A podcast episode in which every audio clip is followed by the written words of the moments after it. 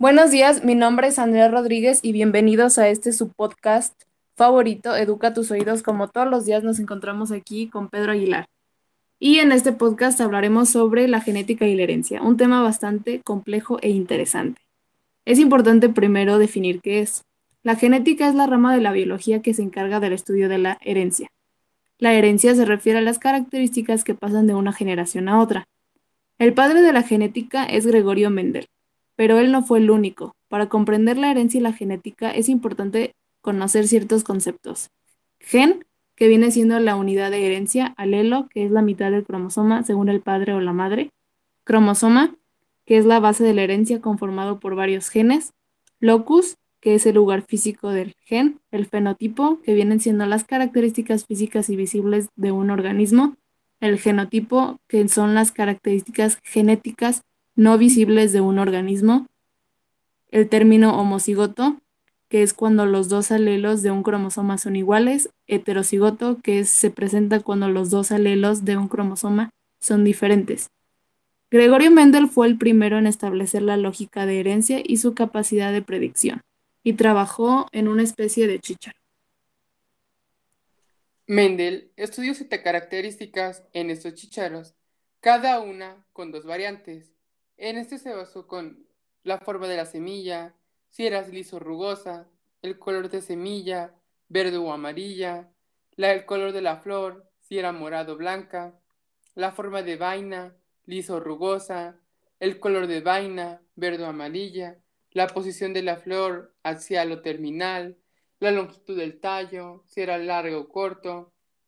Gracias a sus experimentos se dio cuenta que las características se heredan por pares, y un organismo de raza pura tiene pares iguales, es decir, que poseen las mismas características. También encontró que cuando cruzaba dos razas puras distintas, una se mostraba por completo, no la, no la combinación de las dos. Si tenían chicharros verdes y los cruzaban con amarillos, los hijos salían amarillos. Este se refiere al principio de uniformidad. Si, un, si hacia una segunda raza observaba que varios salían verdes, pero muy pocos amarillos, es decir, el principio de uniformidad, cruza de razas puras y todos los, todos los descendientes son iguales. Las cualidades físicas se parten y distribuyen al azar, que es el principio de segregación, y si tenemos varias características al mismo tiempo, estas se parten y distribuyen independientes de las otras, que es el principio de segregación independiente. Todo esto se puede ver en los cuadros de Punnett. En ellos, podemos ver cómo los genes de alelos se distribuyen al azar, siguiendo las leyes de Mendel. El cuadro de Punnett también ayuda con el principio de segregación independiente. Toda característica será independiente de las otras. También es importante dar un término que son las codominancias.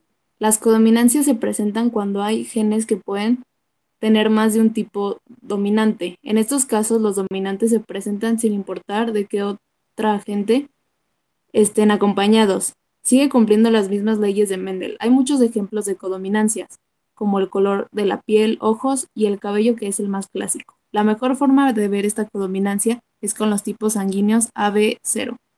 Dentro del AB0 hay cuatro tipos de sangre, A, B, AB y 0. El gen A y B son codominantes. El gen 0 es recesivo. Es importante este, ver que la herencia ligada al sexo, el par 23, también conocido como cromosomas sexuales, son los responsables del género. XX es cuando es una mujer y XY cuando es hombre. El problema es que no pueden ser portadores, solo enfermos o sanos. El cromosoma Y no ayuda en las cualidades. Algunas enfermedades se aprovechan de esto, como puede ser la hemofilia, que básicamente es la deficiencia en la coagulación, el daltonismo, daltonismo, que es la incapacidad para diferenciar el rojo del verde. Si el gen se transmite en los cromosomas sexuales, los hombres tienden la de perder, pues el cromosoma Y no oculta la enfermedad. Si es heterocigoto, la enfermedad se presenta aunque sea recesiva. Antes de continuar con nuestro podcast del día de hoy, los invitamos a ver nuestro otro podcast llamado De Voz a Voz, donde hablamos de noticias, de las noticias más importantes del mes, también con Pedro Aguilar.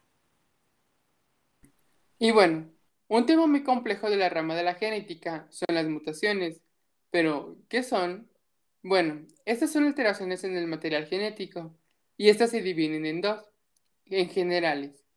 Este se refiere a que en el ADN, entre las generales, en que se refiere en el ADN y dentro de las generales, pues, hay otra clasificación, que son la espontánea, que es sin causa aparente, las puntuales, que es en un solo nucleótido, las inducidas, que se, es, es inducido por un agente conocido, letales, que son las que ocasionan la muerte, y las silenciosas, que pasan desapercibidas.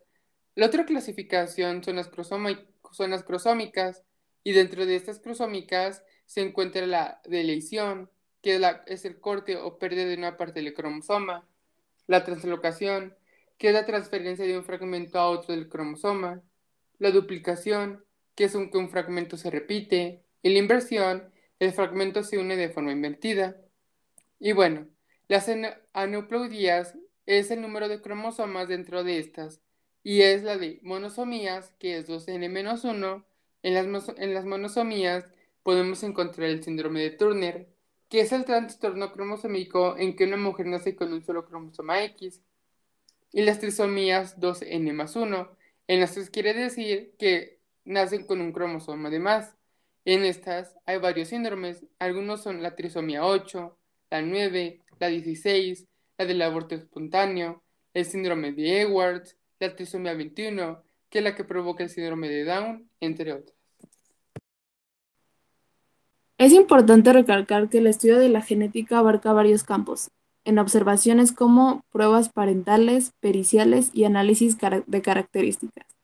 Tiene aplicación directa en la medicina génica, la cual es una técnica experimental para tratar enfermedades mediante la alteración del material génico del paciente. Con mucha frecuencia, la terapia génica consiste en la introducción de una copia sana de un gen defectuoso a las células del paciente. También en los transgénicos, que consiste en un organismo genéticamente modificado, también llamado transgénico erróneamente. Este que es un organismo cuyo material genético ha sido alterado usando técnicas de ingeniería genética y eugenesia, que es la eliminación de individuos que la ciencia convencional considera ser portadores de genes defectuosos o que no cumplen con los estándares genéticos y biológicos fijados. Y bueno, con esto concluimos nuestro podcast del día de hoy. Esperamos que les haya gustado y que se hayan informado un poco más del tema. Y nos vemos, nos vemos en el siguiente capítulo. Chao. Bye.